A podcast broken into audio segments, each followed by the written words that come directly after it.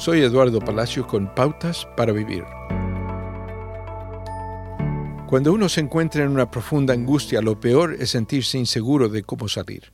Es entonces cuando muchas personas acuden a Dios como su última esperanza. El escritor de Salmos 46 escribió, No tenemos cuando vengan terremotos y las montañas se derrumben en el mar. Que tiemblen las montañas mientras suben las aguas. No temeremos, escribió. Dios es nuestro refugio y fortaleza, nuestro auxilio, siempre presente en la angustia.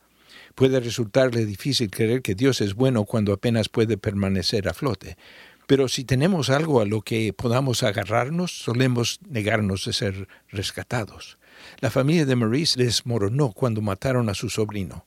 Además de la angustia de la pérdida, la familia sufrió desavenescencia sobre quién era el responsable de la tragedia.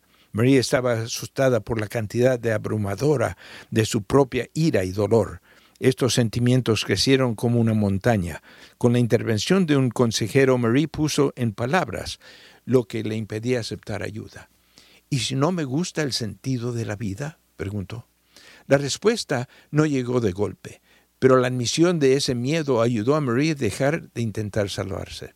Poder soltar es lo que nos ayuda a confiar en que Dios es bueno, como dijo el salmista, pues Él me ocultará ahí cuando vengan dificultades, me esconderá en su santuario, me pondrá en una roca alta donde nadie me alcanzará.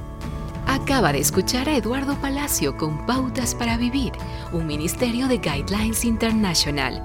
Permita que esta estación de radio sepa cómo el programa le ha ayudado. Acompáñenos en la próxima emisión de Pautas para Vivir. Gracias por su sintonía.